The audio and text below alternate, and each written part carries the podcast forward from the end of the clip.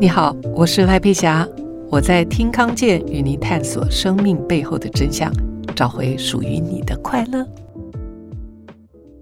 Hello，各位大家好，欢迎收听佩霞陪你好好说，我是赖佩霞。今天为各位邀请到的是我一位朋友，这位朋友呢，我们结缘是在一个学习的环境里面。那呃，过去几年，四年吧，想想想，有四年了，时间好快哦。是在一个国际的一个学习的场域啊，那是非暴力沟通。呃，我自己在身心灵的这个领域里面已经有三四十年的时间了，从心理学，然后后来就走入心灵探索。那走的是加上心理学的背景，就是走得很深。所谓的走得很深，就是呃，几乎嘴巴一张开就可以看到肛门 那种，就是 把肚子里面所有的蛔虫啊，该该什么理的，就全部就是这样一个一个，就是把 这个 Jory 听到我这么讲，笑得很开心啊。那所以。呃，从我开始走身心灵这个领域的时候，我就不错过任何一个学习的机会。然后从自己的身上，从静心开始，静心就是看到的就是自己内心的恶言、恶性、恶状，呃，恶言恶语。然后不管是对自己、对别人，就是所有的这些，我脑子到底在干嘛？这件事情就很明显的就浮上台面。然后再来就是学会管理，就是知道自己有这些恶行恶状跟坏的心眼，那接下来怎么办呢？就要对症下药啊，每一个每一个不一样。所以在过去四年前，呃，因为有一个机会，我就在网络上，因为我经常在国外上课，我只要看到好的课程，我就会我终身学习，我是这个终身学习的推手啊。那我就一直在找，因为我一直都在教书。那在教书的同时，我也会希望学习，因为它就是产生一个很好的动能，就是呃，我去学学了以后，我就想要分享，分享以后可能会赚到一点钱，赚到钱我就再拿去当学费，然后继续学。所以跟着我的学员，有的跟着我十多年了，就是一直都在这条学习的道路上。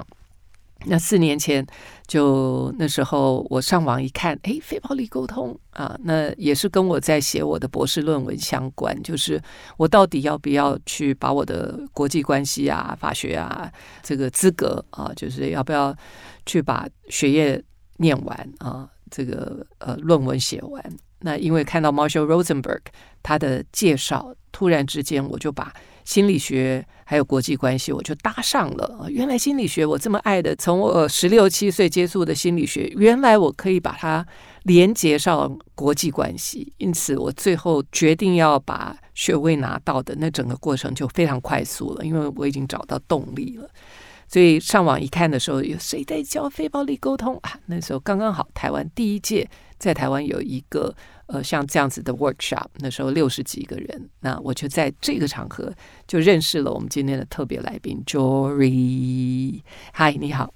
Hello，Tammy，还还是我要说总统好。嘿，我们都知道这个 context 是什么。我今天很开心有这个机会跟总统、跟 Tammy 坐在这里一起聊聊。Yes，呃，最近的确人选之人呢，我们这个造浪者的这个林月珍这个角色有受到大家的关注啊。突然之间走在街上都有人叫。总统好啊，主席好，然后拍照啊，又让我呃感受到年轻时的火红的滋味啊。那同时，我觉得我更开心的就是有很多人告诉我说：“哎啊，我看了你的书，那你知道这个非暴力沟通？我不是有一本我想跟你好好说话吗？对，嗯哼，卖了十万本。”太好了，恭喜恭喜！这几乎是他们对他们来说是觉得说是不可思议的，所以今年我们会有一个庆祝的，就是十十万本，就是非暴力沟通。那在那个之前，我自己学了心理学这么长久的时间，当我呃我们在那个呃活动里面碰面的时候，我就觉得哇，他就用一个非常简单的方式，把我这么多年学到的心理学，就他的逻辑非常清楚。啊，那认识了 Jory，然后也知道你是你们呃有一个基金会，朝邦基金会，一直都在推动对话力这件事情，所以也就是因为这样，我们两个就特别就结了缘，对不对？是。那对彼此都有一份欣赏，除了欣赏以外，我觉得我们有共同的心念。呃，我弄了一个好好说话学会，而你们就是一个基金会在推动呃说话这件事情，对话力。那我们回过头来看看好了，因为呃，我我可不可以说你现在几岁？很快就到，反正我已经到第三人生了。第三个人生，第三人生，呃，已经快到。七十哦，OK，好，我我之所以会这样说，不是探人隐私年纪这件事情，而是说有很多的人会认为说啊，我都假个假贼黑啊，我年纪大了哈啊，什么就算了哈，常常以年纪做借口。但是从你身上，从我身上，我也六十了，我今年六十了，满六十差不多，对，就是对呀。那就是在这个过程当中，我们而且我们越学越兴奋。越学越亢奋啊！所以这件事情，我觉得是值得可以跟大家一起来探索的。那让让我们知道一下，就是说你对这件事情，呃，对话力这件事情，你的起心动念，还有为什么会会对这样的事情感兴趣？嗯，我想在我分享怎么走到对话对话力这个之前，我想要呼应您刚刚讲，是说你一直都在对于身心灵这块做研究。啊，或者是说精进，嗯，我自己也是在成长过程中，就常常去参加什么成长的工作坊，OK，好像一直想要找到一个更肯定的自己吧，更好的自己，OK。所以我记得有时候参加工作坊，有人就会说，年轻的朋友们就说：“哎呀，我真希望我爸爸妈妈也跟你一样，会来参加这种成长。” 这就呼应你刚刚讲了，真的是终身学习啊！我觉得要了解自己。或者是要学习什么新的管理法，这个都是无止境的。然后很多时候也是在这种分享教学中，不断的又更更丰富自己。对，那至于我自己是怎么走到这个对话啊，然后甚至于把我们基金会定义在对话力这个这个故事，其实还蛮漫长的啊。我们我就简单的说好了，嗯。我原来是东海外文系那外文系在当下当时就是七零年代的时候，几个出路，一个出路就是秘书，一个出路就是真的成为这个写作家，嗯，或者是教英文，或者是等等，我好像都不太适合那些路，那我就自己想说，那我应该做些什么？无意中看到了一个专业叫做 speech pathology。嗯，就语言治疗、沟通治疗，对，也觉得很好奇，就申请了，然后也搞不懂是什么，就去国外，在国外，在国外，对对对，台湾那时候还早，OK，但是特教已经有了，只是没有语言治疗、听语治疗这个专业。后来就去念了。我觉得年轻的时候就是无惧无畏嘛，反正我有的是时间，OK，那因此也就这样子培养了自己的一个专业，就是语言治疗师、沟通障碍。那我回来台湾以后，就在长庚医院，也很幸运的跟罗慧夫医师啊一起跟他一起工作。从他那里身上，我其实学到了领导者的一些风范，嗯，就他非常有远见，哇哦，Yeah，然后他他他也是很有同理心，OK。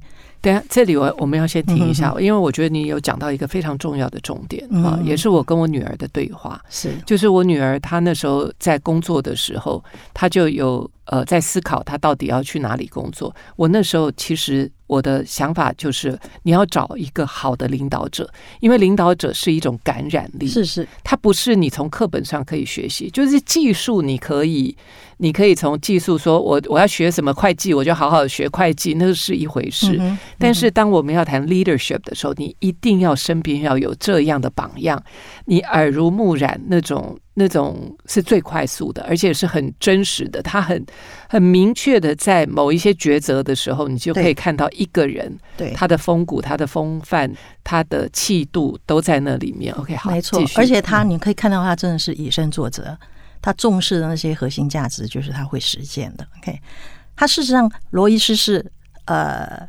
把我从别的部门挖角过去，因为卢颜中心，所谓卢颜中心就是专门针对于颜面上啊、有一些器官上或者是结构上啊、或者是大家比较了解的是唇腭裂的孩子们，他们会有颜面的问题、语言的问题、牙齿，还有心理发展的这些问题，所以他是需要一个团队医疗的。他是罗医师或罗院长，他那个时候把我从别的部门挖进去，那我也很好奇，我说：“哎，Why me？嗯，为什么是我呢？”他说：“他观察到我好像对跟患者能够沟通，而且跟家长也可以沟沟通，跟医生们也可以沟通啊。然后我好像。”对研究也有点兴趣，嗯，OK，所以沟通这两个，就是他看到我，我自己并不觉得哦，真的吗？OK，那因此在长庚的这段日子里头，我觉得给了我很多呃机会去学习跟贡献，当然也奠定了我对自己的一些信心了。OK，那么接着下来的话，就是呃，我有一个阴错阳差的机会，在工作上好像发展的差不多，就开始喜欢。到外面去学学东学西啊，OK，而且那时候也学了卡内基，然后也参加 Toastmasters，然后呃更意外的就是说呃有一个机会跟 ICA 就是文化事业学会，嗯，有个机会为他们工作，就从那边接触到了所谓的引导，嗯，OK，那这个这个引导的故事跟后面跟我现在在做对话是其实它是非常连结的啦，OK，那跟 ICA 的这个故事也是源自于。一九九九年九二一地震，嗯啊，那九二一地震啊，震地震后那个很多社区要重建，那么 ICA 还有一些国外的引导师就来啊协助一些团队啊，共同谈一谈他们这个灾后社区重建的愿景啦等等。那我的英文还不错，所以我就有那个机会去帮忙翻译。那从这个翻译的过程中呢，也觉得很讶异，哇！有这样的专业，真的可以运用团队智慧，而且用不同的方法让大家对话，然后最后产生出他们心中渴望的那个蓝图。哎，那我记得那时候啊、一个国外的老师也问过我，他说：“哎，你有没有考虑成为引导师啊？”我想说，引导师，我这是第一次来帮忙翻译这个专业，我是刚刚认识的。这是什么？嗯嗯，所以他就说，我觉得你可以考虑考虑啊，你好像有一个沟通跟有一个特质，可以往这个专业走。那我觉得人就是这样，常常不知道自己有什么，可能透过别人，至少我啦哈，有些人可能很早就很清楚自己有什么啊。那因为这种东西不在我原来的范畴内嘛，所以透过别人的眼光跟也可以说是鼓励吧，我想说，也许有这个可能性。后来就慢慢慢慢。的去学习很多东西，引导的这方面，然后呢，呃，走到对话力是因为我们家族在啊、呃、有一个基金会啊，就是要纪纪念我公公。那那时候我自己除了本来在医疗的产业。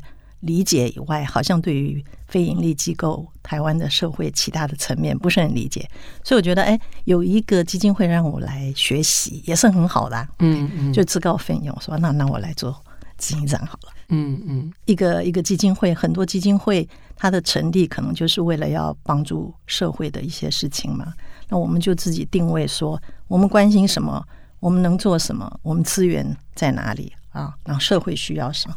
所以后来就在定义成说对话力，因为对话力好像这个名词比较比至少比引导力比较容易懂。说，对对对，你在推动一个对人与人之间的对话，是它一定是从人与人呐。OK，那放到组织里头也是组织里头也是人与人嘛啊，然后或者是主管跟员工啊，这样慢慢阶层上去的。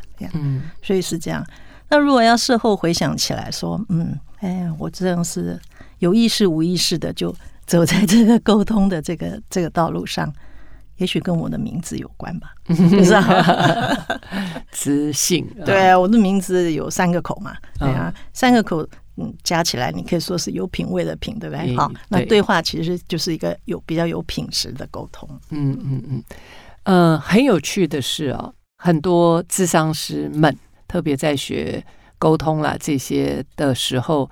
那在家里面，这个最常被被提的就是啊，你不是学心理的吗？啊，你不是学沟通的吗？啊，你不是学这方面的经验的？你觉得我们在外面学的这些沟通，在家里面到底有没有用？我我觉得这个问题真的很好，也是我们呃，差不多了。虽然我不是智商师，可是我们学引导或者走对话，也常常会被人家这样说哈。嗯，刚刚呃，佩霞你说我们是在 NVC 的那个密集训练里头认识嘛？其实我那时候为什么去上 NVC？我当然知道。对于我个人在做对话实践的个人修养是一定要有的啦，所以当然常常会有很多不同的呃学习机会，怎么样更精进自己的聆听啊，呃提问力啦，可以会观察团队的动态，职场的训练，职场的训练。对，可是真正的敲动我，因为我在早期也知道非暴力沟通的那个四个层次，就是您刚刚讲的嘛，哈，观察、感受啊，然后什么需要提出请求。我就想说啊，这个跟我学的有些工具很像。可是真正的那一次让我决定去的是说，马歇尔博士有句话说：“你要同理别人之前，你要先能同理自己。” OK，就是我们没有办法给我们没有的东西。嗯，那我就觉得说啊，同自我同理、同理自己这件事情，倒是好像没有仔细想过啊。对自己的需求、对自己的感受啊，很多时候就是想要这个嗯。让事情圆满一点啊，尤其是家里头的关系的时候，对不对？就是会会比较不会把自己的感受啊等等，嗯，呈现出来。所以我觉得是那一句话，让我真的是想说，哎，那我去看看啊，那我去学习学习，也是跟自己的需要跟连跟请求多做一点连接。就这样子认识了你。嗯嗯嗯，对啊，你你刚刚在讲的那也是啊，就是因为我的背景是，我是从智商开始，嗯，我的学习是心理学智商，然后 meditation 啊，就静心，所以呃，在我算是走心理学，然后才了解职场啊，慢慢的了解职场。那像你刚刚在讲，不管是对话力啦，或者是 Toastmaster，就是在谈 speech 演讲啊，演讲这件事情，它比较是在一个职场上，比方说辩论啊，是说话，但这是辩论啊，说话课、辩论课，呃，沟通。以往我们在谈的沟通比较是职场上的需要。那在职场上，我们大家都会有一些约束。就是有一些文明的约束，我们一定要有嘛，嗯、对不对？你在职场上，你也不能太情绪化，尤其在职场上就会讲，你不要把家里面的那些东西带来。所以，只要这个企业如果是夫妻一起经营、家族的经营的话，大家就会觉得那个很多情绪在那里，所以就会跟一般的职场就不太一样。那这些职场上的训练，呃，卡内基啊，这些都是职场上的训练，我们该有的礼数、礼貌啊，这些，所以就导致我现在看到的很多的，呃，比方说学员，他们就会讲，就说呀，对，在工作上我们都会的，但是回到家里面就不一样的自己就就冒出来了啊，所以我现在是很想知道，就说，嗯，因为我比较。虽然我现在也在做一些企业的培训，但是同样的，就是这些在企业上所学习的那些方法，他们怎么样把它转化？因为这方面受训、受过训的人，我觉得是比较多的。怎么样把这些放到跟家人的之间的关系？你觉得呢？我觉得说，嗯，其实所谓的跟家人的关系，也就是说你在最自然的状态啊，我不是在职场了。那我的那个原来的那个本职啊，是不是还在？嗯、我就举一个例子哈，我以前在长庚的时候，因为我的所谓的患者了哈，所以我的对象就是他，他是必须要我更有耐心，然后说话要用不同的方式来跟他做沟通的。我可以做的很好，嗯，我回到家以后，我可能就没耐心了，就会觉得说，哎，这话不是你讲过一次两次了吗？怎么还不懂？哎。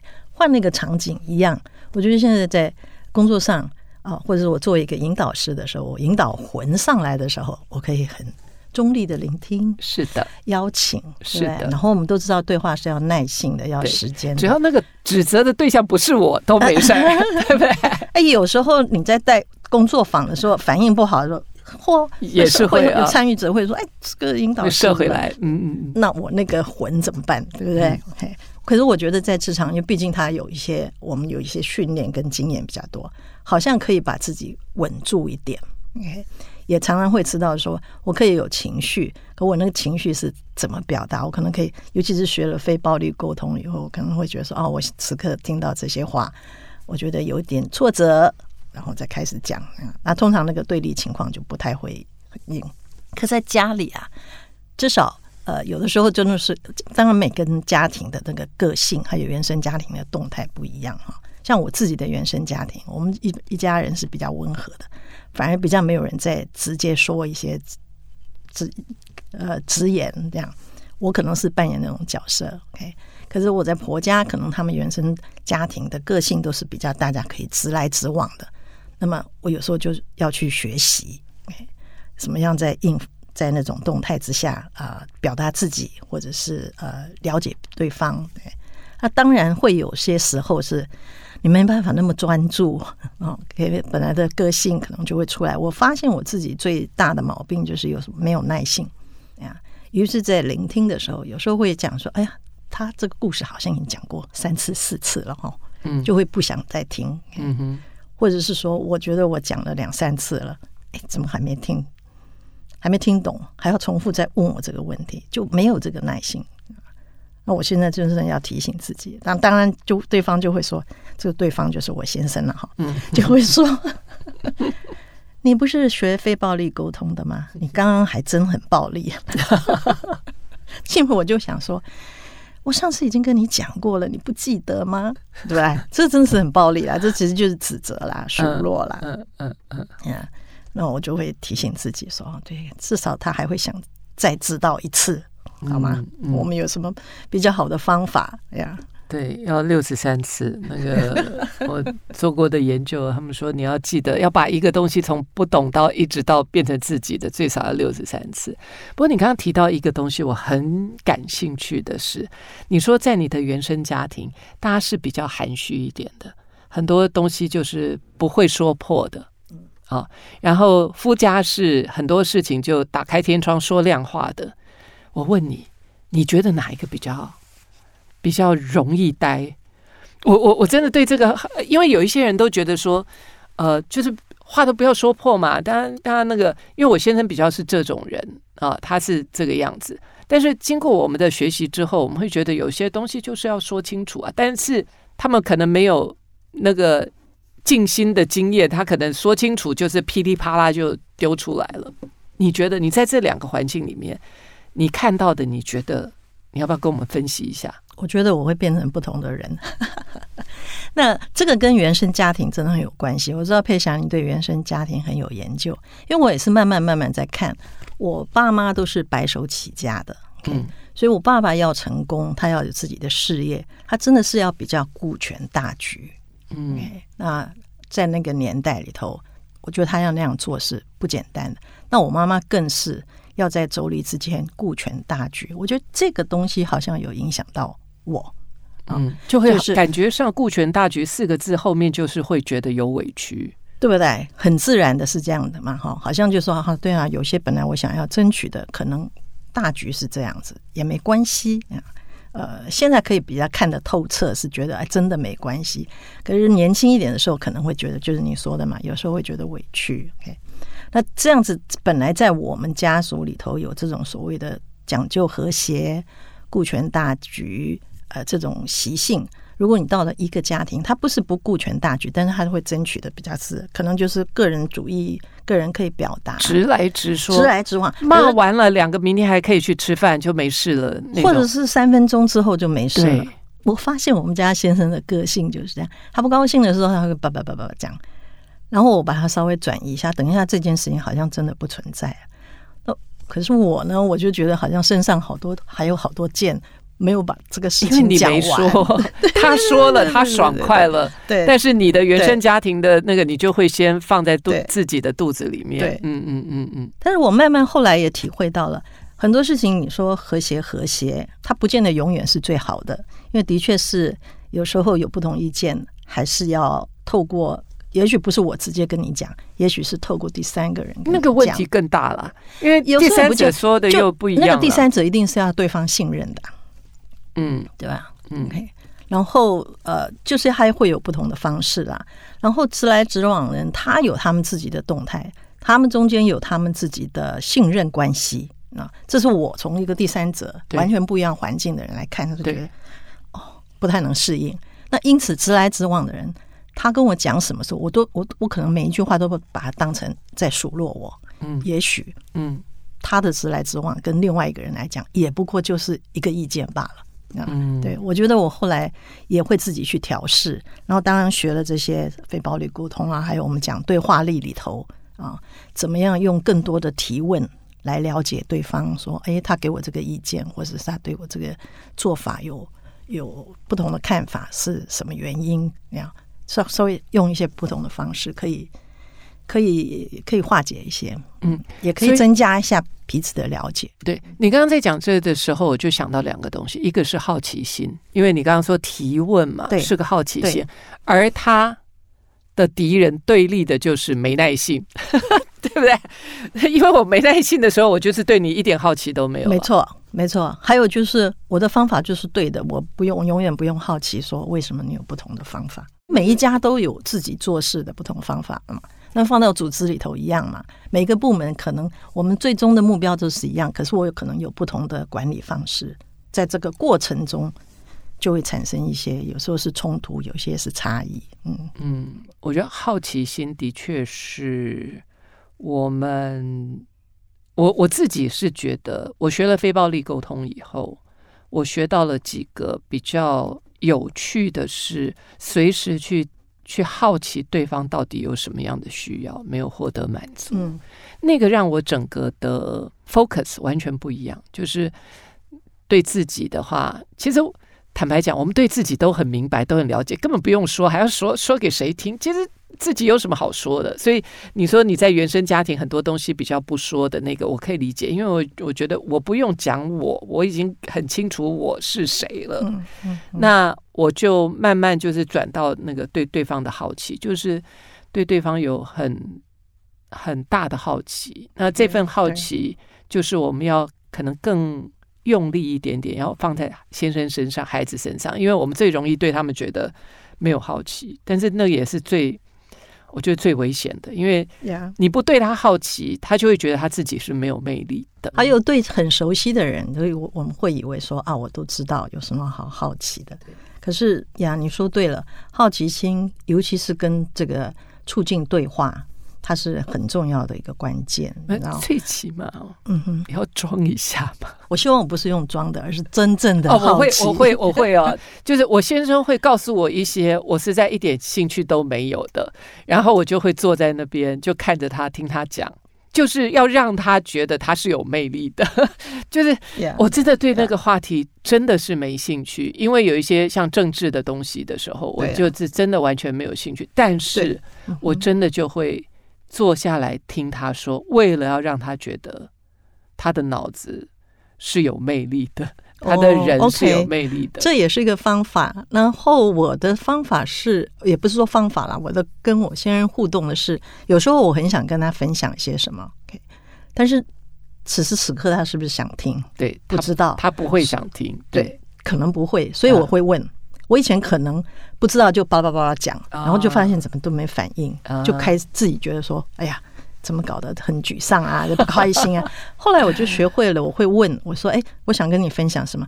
你现在你现在想听吗？”呃，他如果说：“啊，不是现在，等我把这个新闻看完或什么，那我就待会，我也不会觉得被拒绝。”是，我觉得那个 boundary 还有那个 timing 很重要。我想要回到这个好奇心，嗯，我们基金会在二零一。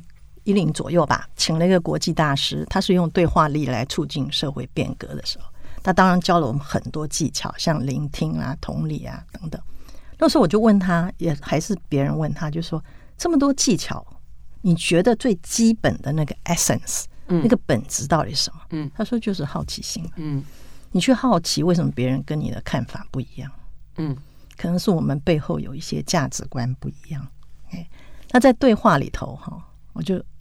谈一下，就是呃，跟我对话的人，我们在进到这个对话里头，我们把它当成平等的，就是他的意见是很重要的，跟我的意见一样重要。尽管我们两个意见不一样，可是你事我事实也可以捍卫你的意见，这样。然后呢，还有就是尽量给人家说话的机会嘛，哈。所以不是一个一个人一直讲的，所以他一定是平等的参与。另外一个是同理的聆听，OK，我聆听能够带着说，我设设法去了解他为什么这样讲，OK。那其实还有一个很重要、很重要，就是我们比较不会去察觉到说，我们有没有去探索我们背后不同的价值观。常常意见不同或者是冲突，就是因为我背后价值观不同。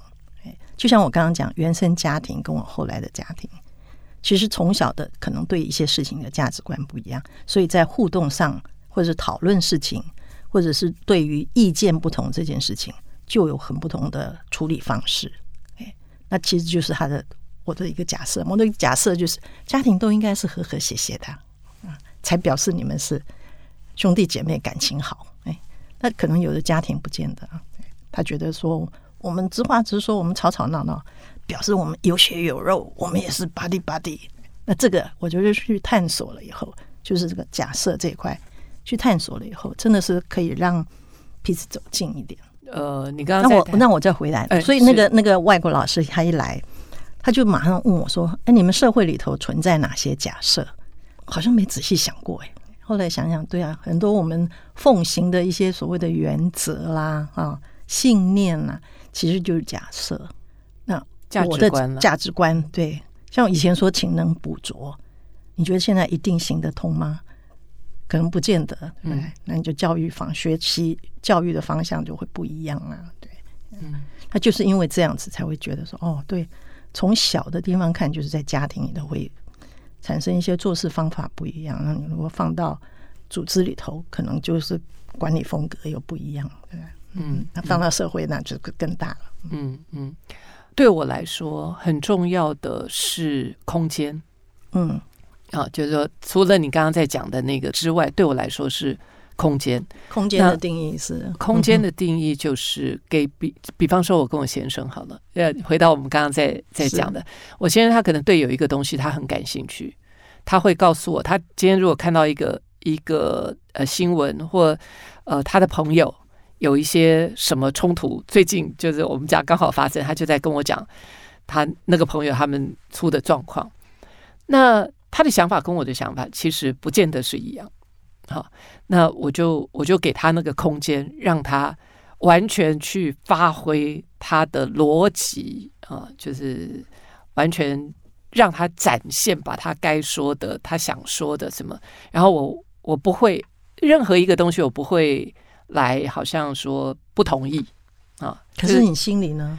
呃，I don't care，你心里也没有评判，我没有评判，所以在表情上也不会显现出来。不会，不会，这是什么新闻啊？不会，不会，不会，那那个不会，因为我就是听他嘛，嗯嗯，就然后他在分析哪一个人是对，哪一个人是错，这样，那他有他的逻辑，我我不会去挑衅他、挑战他，那就是那个空间让他充分的表达。因为当他充分的表达完之后，我就可以，我就可以很有意识的，因为我们学过非暴力沟通嘛，所以我的所有的表达是不会跟他所说的冲突的，就是我尽量会避开那种我不同意你的什么东西，这个东西，因为我同不同意你其实不重要，我我觉得不同啊，我可能会有一些不同的看法，不同的看法，对，那或者是。呃，我也很容易，就是那个空间里面包含我们同意的东西。我会说说，我比较会说的是，我们在这个局里面，我我同意你的哪一些观点，因为。我觉得这也是很多的沟通里面会少了一样，我们还是很喜欢让别人知道说我跟你不一样，然后我出类拔萃，我聪明，我看到的某一些点是你没有看到的。啊，就是对的，呃，对，这个这个又更严重了，对，但是就是说，我们通常都会去讲说我我看到的不同的观点，然后呀，很喜欢多琢磨这些，让你知道我的角度是嗯嗯。那。这个方面的的运用，我其实因为对我来说好像没什么意义。我觉得最重要的就是我刚讲那么多，最重要的是我们花了二十分钟在一起，在一起这件事情对我来说是有价值的。所以从这个东西去看别人的时候，就是。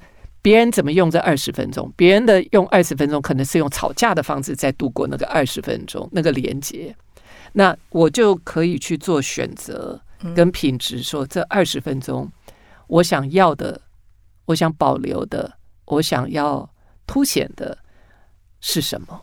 然后，所以内容坦白讲，我都觉得没有很重要，而是我们就是度过了一个在一起支持彼此的二十分钟。所以有有很多时候，我对于想法这件事情，我没有那么在意，因为。呃，基本上我会跟我先生在一起，嗯、我们就是有很多的价值观是非常类似的。嗯，嗯，所以我比较如果要谈的话，我会去谈我们当中类似的部分，所以冲突就相对的会少很多。嗯嗯、要把冲突当冲突，还是说就是我们的不同？嗯，不过佩霞，你刚刚一直在讲空间，空间的时候，我脑子里头就有一个画面跟呃一句诗，就是 Rumi 啊。Rumi 的他有很多很棒的诗，但是他这句话我常常很深刻的在脑子里头。他就是说，在对跟错之间有一片空间，嗯，或者是说有一片田野，嗯嗯，那我会在那里跟你相遇，嗯所以你的看法，我的看法，尽管不同，我们站在很不同的端啊，可是我们愿意往前走一点，走一点，那我们在那边相遇，相遇呢？对我来讲，就是代表着我们愿意连接去了解。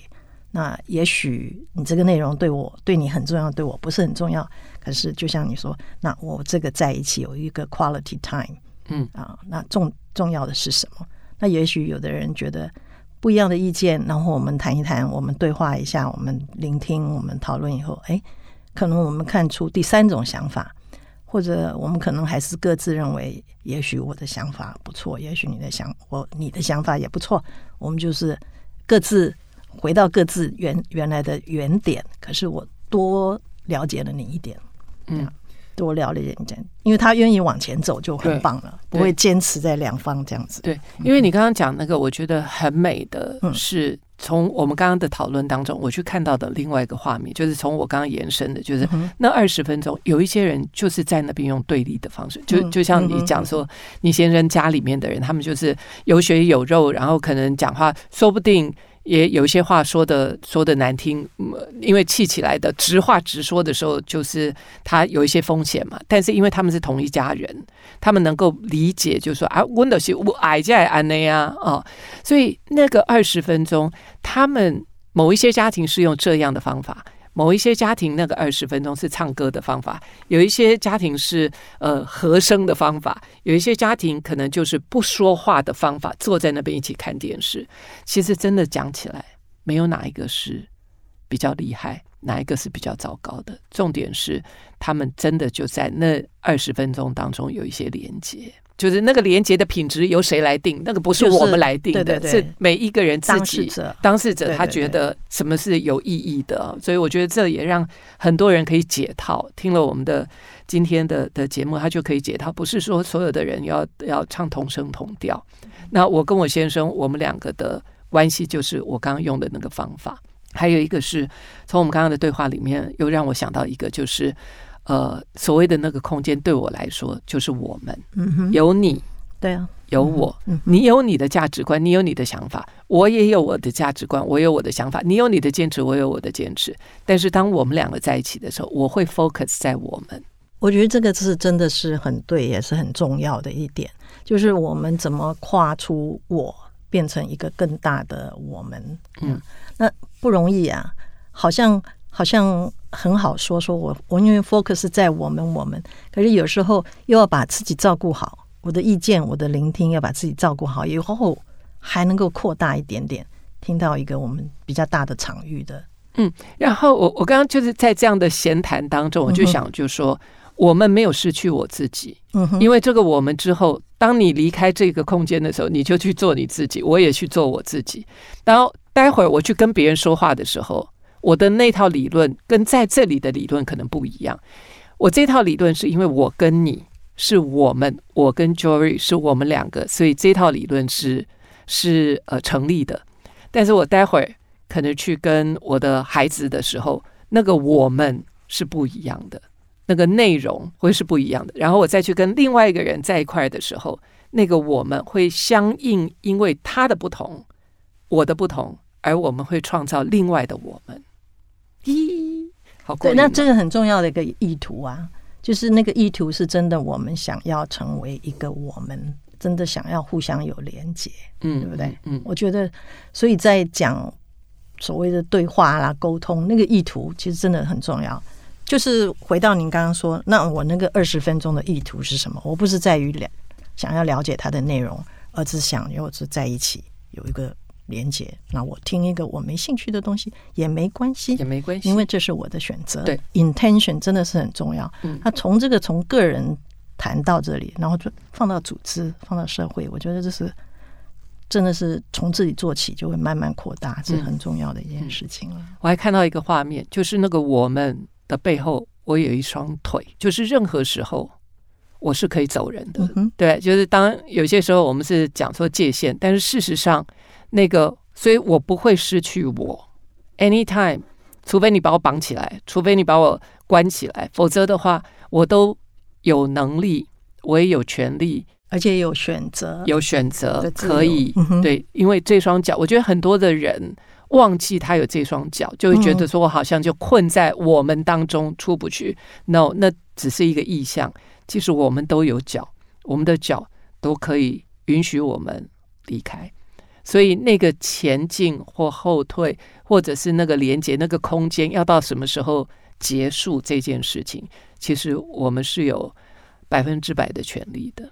那这个又要回到，就是说我自己有没有意识到，对不对？嗯、对，我自己有没有意识到我到底重视什么？呀，在这个关系里头，在同人的关系，在家庭关系，在组织关系里头，我到底重视什么？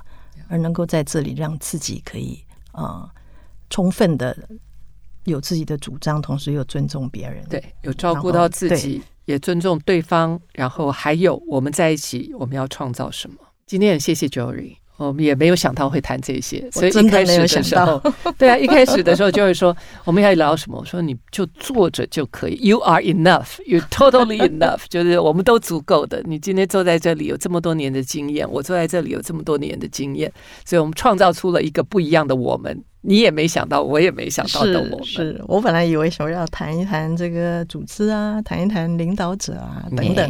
不过我觉得很多事情从自己做起，就是一个很好的领导素质。家庭是是最好的修炼场。我记得有一个女生的 CEO，她说，她就讲说，我的三岁教练就是她的小孩子给她的一些呃精进吧。精进同理、精进聆听、精进互动的方式，那那个对他跟同事的带领等等都很重要。是，所以当我们在谈领导力的时候，因为我是从个人出发，我我的学习本来就是从个人自己，从自己，然后自己跟身边周围的人的关系，自己跟社会的关系，跟朋友的关系，我的学习的基础本来就是这样。